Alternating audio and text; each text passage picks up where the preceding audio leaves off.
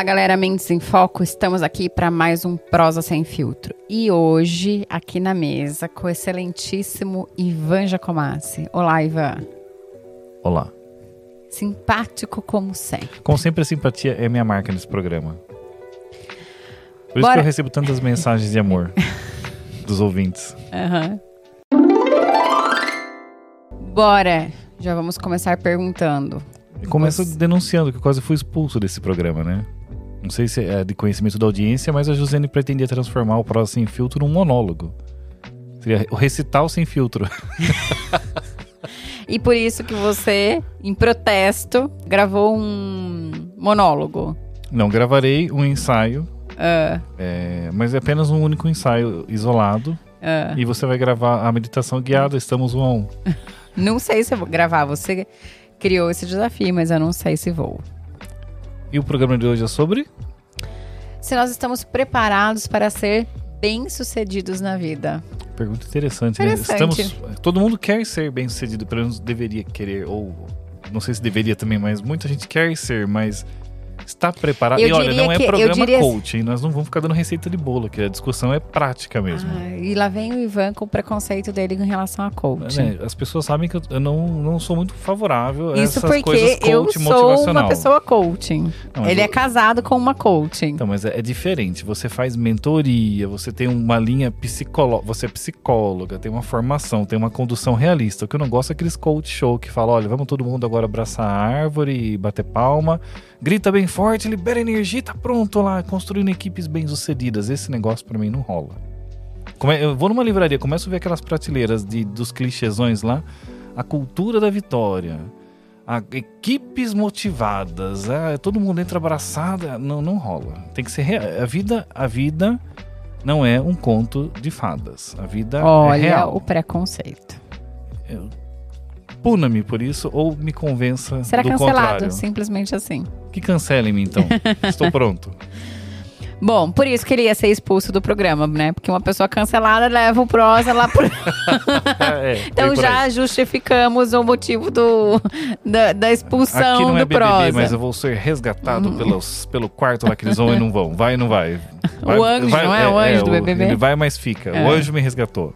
O nosso programa aqui hoje é: será que nós estamos preparados para ser uma pessoa bem-sucedida na vida? E eu já quero começar perguntando para você: você se considera uma pessoa bem-sucedida?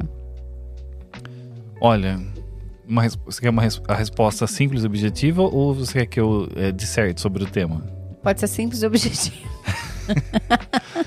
Sim, eu me considero bem sucedido dentro daquilo que eu almejo. Que, não que eu almejava de infância, mas ah, aquele desejo que foi amadurecendo ao longo de uma vida com conhecimento, com convivência com pessoas como você, que, como dizendo, assim, não é coach show, é uma pessoa que realmente tem uma visão de amadurecimento da vida. Então, dentro de um processo realista e de, e de ver mais do que somente matéria, dinheiro e outras coisas, mas enxergando ressignificando a minha vida, os meus valores, daquilo que eu almejo, sim, eu realmente digo, olha, eu atingi um sucesso que pra mim é legal. Estou bem sucedido no momento. E você acha que você foi preparado para atingir esse sucesso? Esse preparado é pra aí você o- pessoal sabe que eu sou razão e você é emoção, então tudo eu vou, né? É, esse preparado, ele é no sentido de estar preparado para conquistar ou uma vez conquistado, estar preparado para usufruir. Para conquistar? Para ser não bem fui preparado adequadamente. Tanto que a minha própria con- construção de sucesso foi mudando ao longo do tempo. Eu fui ressignificando, né? Meu, se você, se eu me encontrasse com o meu eu de 12 anos, 15 anos, 20 anos de idade, se eu me encontrasse com o meu eu de ai, 8 anos atrás, antes de, de da gente começar e todo esse processo de ressignificar, certamente e me perguntasse sucesso para aquele eu de 8 anos é diferente do sucesso De oito anos atrás.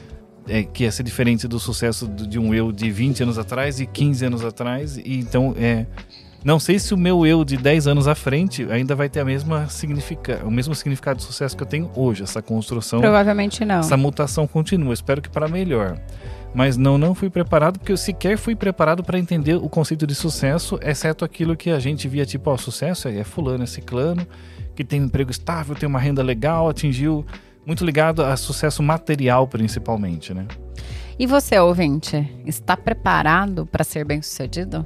Ou você foi preparado para ser bem-sucedido? Essa é uma reflexão. Será Essa é a que minha primeira pergunta, sabe? Porque assim, né, Ivan, quando você diz eu não fui preparado, eu também não fui preparada para ter sucesso e para ser bem-sucedida. E eu também hoje eu entendo que dentro da minha concepção de sucesso, do que eu almejei e almejo para minha vida, eu me considero uma pessoa bem-sucedida, né? Eu construí e estou no processo de construção e desenvolvimento, que você sabe como que eu acredito, que a vida é um processo de desenvolvimento contínuo, né? Na teoria desenvolvimentista do ser. Então é um processo evolutivo mesmo. Só que quando a gente olha para a questão da educação, eu digo, vou dizer no Brasil, né? É, mas eu acho que a educação de uma forma geral, mas acredito que tem alguns outros países que têm um pouco mais de. É, estão um pouco mais avançados do que nós. Mas quando eu olho para essa questão da educação no Brasil, tem vários desafios que, no meu ponto de vista, afetam a qualidade do ensino é, e na preparação do, dos estudantes para o mercado de trabalho, Pra é, vida pra como um vida todo, como né? um todo. E, e, assim, quando a gente, no, nos programas anteriores, a gente falou sobre inteligência artificial, a gente estava falando sobre o quanto o, o pensamento. É, não é metodológico ainda, é um pensamento é, que, que é mais mecânico, sabe? Aquele pensamento que é assim, certo ou errado, é, pode ou Uhum. não pode. Porque quando a gente pensa nessa questão, né, sim ou não, Nota, né? Coeficiente, Isso, né? mas Nota quan- 7 para passar. quando eu penso assim, sim e não, né, tem duas respostas, duas variáveis, vamos pensar. Quando tem duas va- variáveis e eu não preciso argumentar, eu só digo sim e não, uma inteligência artificial consegue, entendeu? Uhum. Realizar. Então, o processo não é sobre sim e não. É, é um pouco mais do que o sim e o não, né? É, é trabalhar o processo criativo, é trabalhar a inovação, é trabalhar... E eu até vejo as escolas, algumas instituições de ensino tentando trabalhar este aspecto, né? Se esforçando um pouco para colocar uma disciplina de inteligência emocional, se esforçando, é, se sociedade, sociedade, claro. colocando, mas aí ela coloca as crianças dentro de um regime de horário, porque tem que ter regra, dentro de um processo de avaliação de certo ou errado, no qual tem um, par, um padrão no qual precisa ser seguido, porque se não seguir aquele padrão, está fora da, do, do que é aceitável. E à medida que você está fora do que é aceitável, você vai fazendo o quê? Você vai limitando e encaixotando, né? Cada vez mais. E, e, e este é um processo para mim que me incomoda um pouco, né?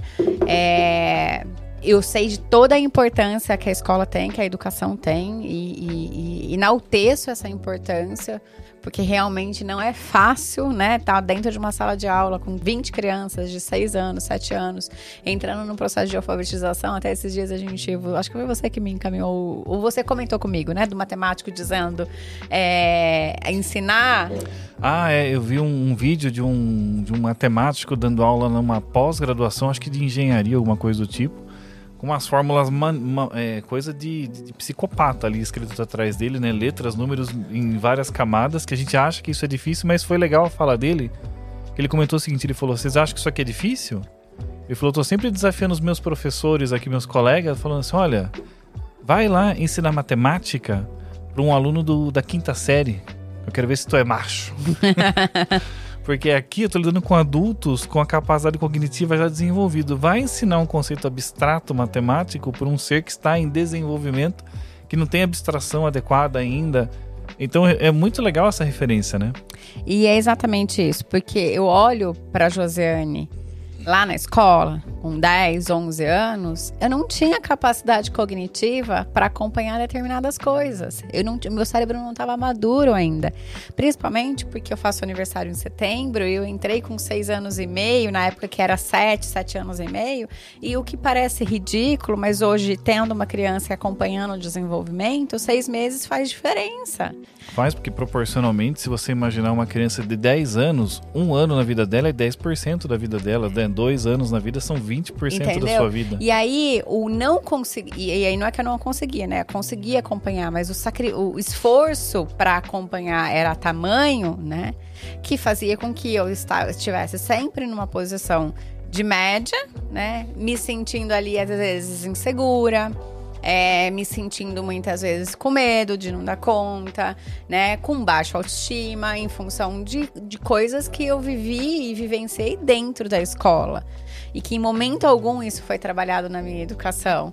E aí, quando eu vou para uma graduação, para uma pós-graduação e para o mercado de trabalho, eu preciso ter autoestima, autoconfiança né? É, administrar os meus medos para enfrentar os desafios, tomar decisões e coisas que não foram, não foram ensinadas, pelo menos de uma forma clara, pelo menos para mim, é, entendeu? Para mim, a, a, escola, ela já é.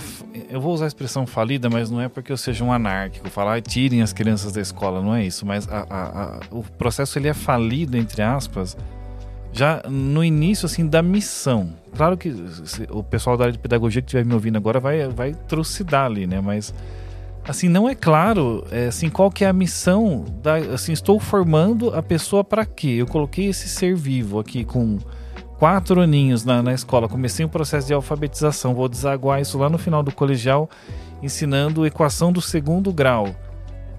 Para quê? Porque, assim, se essa, esse ser humano for para uma área de engenharia física, por exemplo, ele vai acabar usando até o báscara dele, ótimo.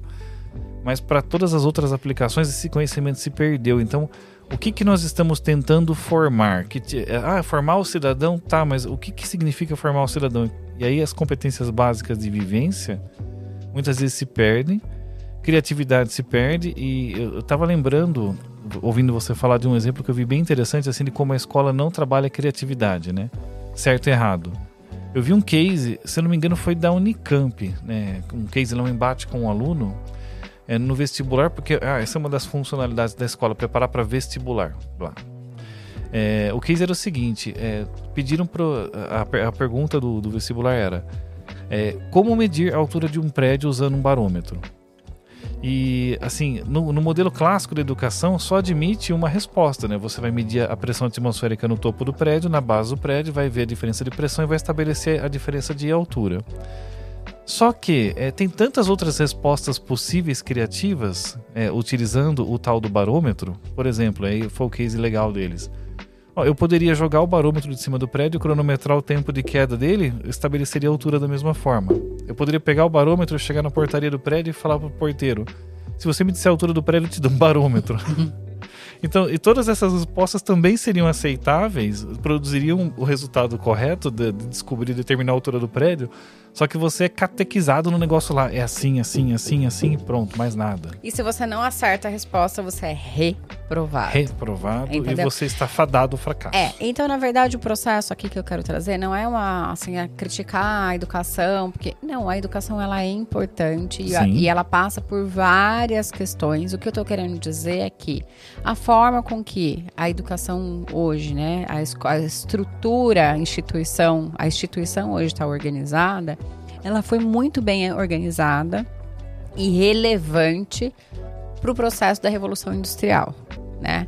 Então, onde nós tínhamos que ter pessoas mais capacitadas para exercer determinadas funções X, Y, Z, que eram funções ali talvez que fossem mais é, operacionais, mecânicas, né?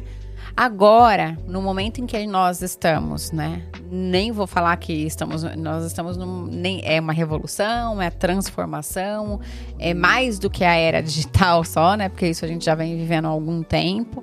Mas quando a gente está falando do que está acontecendo, inteligência artificial chegando, os carros elétricos, é, tudo, tudo que está acontecendo, que a gente está falando de, de mudança e transformação, exige e vai exigir de nós cada vez mais o processo de trabalhar essa nossa capacidade de comportamentos, né? A nossa capacidade de tomada de decisão, cri criatividade, é, pensamento analítico, né? Crítico, pensamento crítico, porque não é tudo que a máquina vai dizer para nós a que nós vamos aceitar como verdade absoluta.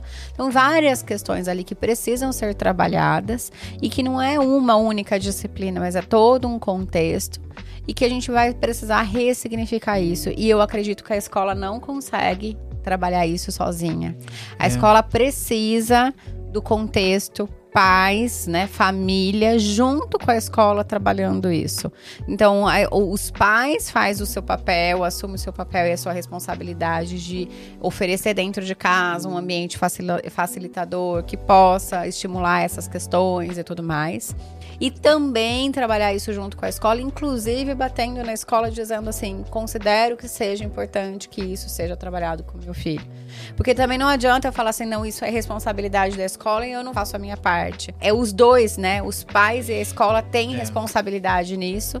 E se os pais estão vendo isso e a escola ainda não conseguiu, os pais devem de trabalhar junto à escola para fazer esse movimento e mudar esse contexto. Porque é, nós temos uma tendência em dizer que a transformação e que a mudança é no futuro. Sim, era no futuro. Hoje é no momento agora.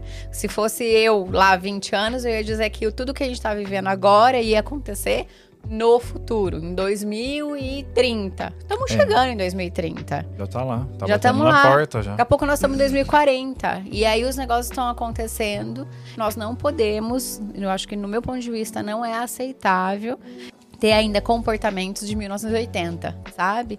Então, o que que esses dias eh, eu tava, a gente tava conversando internamente e com a Marlene e ela disse assim: Sabe o que, que me fez chegar aqui até onde eu tô, né? Hoje, do jeito que eu estou e tal? Porque quando eu tava lá na máquina de escrever, ela já, né? Ela uhum. é, é, uma sênior que tá com a gente lá.